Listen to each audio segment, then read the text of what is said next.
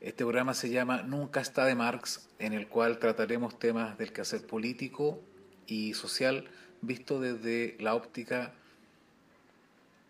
materialista, si es que se puede mencionar así, de, toda esa filosofía rica en cuanto a, a realidad eh, y desde un punto de vista de clase, que eso es fundamental, que nos pena hoy en día. Todo está dirigido al, al, ciudadanismo, al concepto ciudadano, y poco se habla de, de clase social, entonces sería bueno empezar a, a tener temática y espacio en que nos remitamos a ese concepto, el concepto clase, que más que un concepto es una, es una realidad, es una realidad de la, de la vida social. Em, en este primer capítulo, o postcat, como le queramos llamar, me quiero referir a un tema que está súper candente, el, cuerpo está tibio todavía, y que se trata sobre los dos tercios que la Convención Constitucional aprobó el día 29 de septiembre, en el cual ya muchos intuíamos que eso iba a suceder y, y bueno, y pasó. Entonces quiero plantear algunos, algunos puntos con, eh, con respecto a eso. Lo que hace Fernando Atria no es más que lo que ha primado eh, durante la transición como, como gobernanza, eh, que, son el, que es el reinado de las palabras, en este caso palabras jurídicas, como concepto de nada, o más que, o más que nada, como concepto de, de, de esa pantomima que la concertación se encargó de glorificar durante, su, durante estos, estos 30 años, que es voy a, voy a hacer tal cosa, pero en los hechos hacen otra. Fernando Atria durante mucho tiempo criticó los dos tercios y que en el fondo su tesis de la trampa es esa, la trampa, eh, la constitución tramposa, como él le llama, es, es eh, apunta directamente al corazón de esta, que es los quórum supermayoritarios eh, englobados en los dos tercios. Pero llegado el momento de los que hubo, hace todo lo contrario a lo que había planteado hace un tiempo atrás. Y empieza a justificarse con una serie de palabras otra vez las palabras, se empieza a justificar mediante palabras. Y cuando es apuntado directamente por, sus, por, sus, por su acción, no sé si dolosa es la palabra, pero por su, por su falta de ética, empieza a responder con palabrería. No responde con hechos. Porque los hechos ya estaban resueltos en su actuación en la convención al ratificar los dos tercios y el ser y él ser un paladín, un articulador de esto. Hay muchos compañeros que se sorprenden, bueno, la UDI estaba en el piso. ¿Por qué no se le dio el tiro de gracia si estaba en el piso?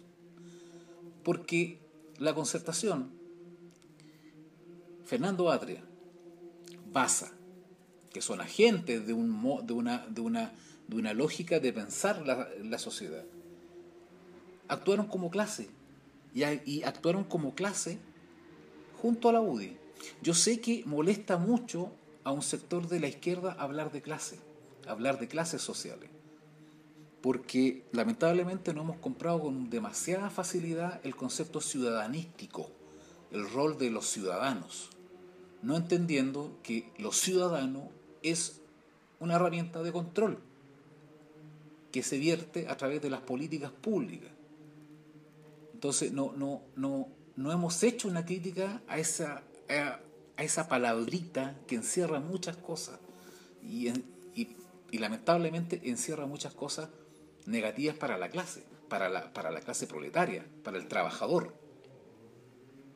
para el obrero, para el estudiante, para la, para la secretaria, para la dueña de casa, para la clase proletaria.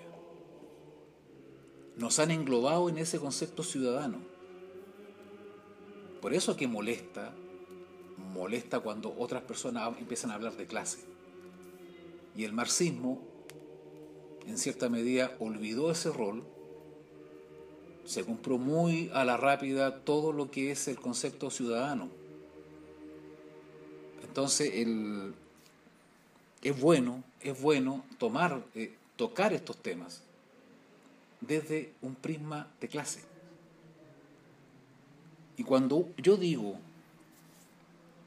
y no solamente yo, sino otros, otros compañeros y compañeras así lo han planteado, que la convención primó, primó una, una, una visión de clase, es así, es así. Olvídense de los roles ciudadanos. Ahí primó una, un rol de clase. Al ratificar los quórums supramayoritarios, la convención, no es más que la, que la continuación de la hegemonía de una clase social sobre otra, que es la clase dueña de los medios de producción, dueña del Estado y dueña de una serie de, de, relaciones económicas y productivas en el cual ellos tienen el control. Y que, y que los quórum de dos tercios, los quórum supramayoritarios, en gran medida protegen.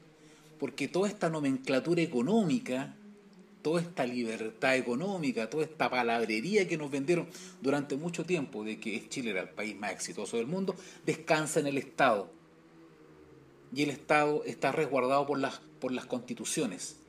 Y los quórums supramayoritarios son las, se puede decir, son las herramientas que la burguesía tiene para protegerse.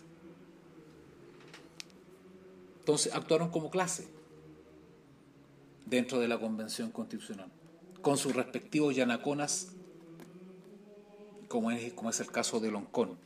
Otro personaje que hay que sacarlo hay que sacarlo de la estantería mediática buena onda mapuche que, que tiene. Zamarrear un poco ese personaje y que se le caiga la careta de PPD que es, la careta de bacheletista que es. El traje de mapuche era solamente un traje, porque ella cuando iba de civil iba de PPD. Entonces el, el tema, el tema central aquí es, es ese, que nosotros tenemos que empezar a cuestionar desde un, desde un punto de vista de clase las cosas que nos pasan. Todas las derrotas que hemos sufrido no, no, han sido desde un punto de vista ciudadano, han sido desde un punto de vista de clase.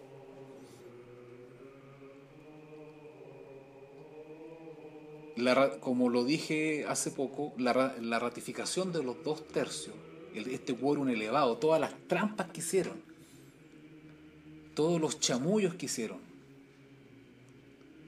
todas las puñaladas a la fe pública, esa palabra, fe pública, los fueron cometidos por una concepción de clase. Los quórums supramayoritarios, en resumidas cuentas, es el cerrojo que ponen eh, los agentes de la transición en la Convención Constitucional para que en el futuro, si llega un gobierno determinado o si hay un estallido social X, no se puedan modificar esos quórums supramayoritarios ni por el Congreso Nacional ya sea la Cámara de Diputados o el Senado, y tengamos que apelar desde un punto de vista institucional a romper esos cercos mediante el juego electoral. Está todo encaminado hacia allá. Está todo diseñado para, para que los, esa ese poder que se autoerigen o que se autodesignan quede estipulado no solamente en la, en la constitución de 1980, sino que eso se eternice. Fueron tan astutos estos personajes, fueron tan pillos, que para poder aprobar los dos tercios como norma del reglamento de la, de la, de la convención, lo sacaron por mayoría simple. Porque no tenían los votos. No tenían los. Mira, fue, fue increíble. No tenían los votos para aprobar los dos tercios por dos tercios. Como, muy bien lo dijo el compañero Ariel Zúñiga y otros más, la izquierda, el mundo de los pueblos originarios y las asambleas territoriales se tenían que ir unidos a la derecha para, para, que, para eh, aprobar y apoyar que los dos tercios fueran ratificados por un quórum de dos tercios. Se unieron a la concertación para aprobarlos por mayoría absoluta. Y más encima salen a celebrarlo por redes sociales, contentos. Espantoso, espantoso esa digno de una película de Hitchcock. Estaban siendo apuñalados y estaban felices. Pero bueno. Entonces, para ir cerrando este, este podcast y darle otro, otra connotación un poco más esperanzadora, eh, yo he planteado en mi muro que lo más probable se venga un nuevo movimiento de masas proletarias fuerte, importante Para esta vez tenemos que estar más atentos con todos los agentes que nos van a tirar. Ojo con las nuevas listas del pueblo que nazcan. Ojo con todos esos personajes que se visten de, de superhéroe. Ojo con los nuevos pelados vades que nos pueden tirar. Como yo lo, he planteado también en mi muro, la lista del pueblo fue una especie de ISIS, de una, una, una especie de Estado islámico de los partidos de la transición para, uno, matar el movimiento del 18 de octubre, matar la moral, y dos, hacer y deshacer en la convención constituyente. Puesto el Estado Islámico en Siria, fue la ocasión precisa para que Estados Unidos y la OTAN arremetiera contra Siria. Puesta la lista del pueblo en la convención, le disparan para matar la impronta o intentar matar la impronta del 18 de octubre y sacarse la mochila de los, entre comillas, revoltosos de la lista del pueblo. No todos en la lista del pueblo eran agentes de la concertación, no todos. No todos en el Estado Islámico estaban conscientes de que eran títeres del imperio y de la OTAN. Es el armado, es el tejido, es el constructo que usaron el que estaba diseñado por Estados Unidos y la OTAN para intervenir en Siria y por la concertación y el gremialismo para matar la impronta del 18 de octubre como para hacer y deshacer en la convención constitucional, cosa que les resultó de maravillas. Bueno amigos, espero guste este, este podcast. Eh, se vendrán más, vamos a tocar otros temas. Las personas que me han leído eh, pueden más o menos entender o ver hacia dónde va la micro, cuáles son los temas que vamos a tocar. Eh, temas tan simples como, por ejemplo, simples, pero que no lo hemos hecho como empoderar las juntas de vecinos, empoderar los barrios, hasta política internacional, que es muy entretenida. Un fuerte abrazo, compañeros de la radio Guillotina. Nos escuchamos en otro podcast y espero sea de vuestro agrado. Y a prepararse, a prepararse para el reventón que viene y que no nos pillen con el traje de ciudadano nuevamente. Cariños, abrazos. Se despide David Amago.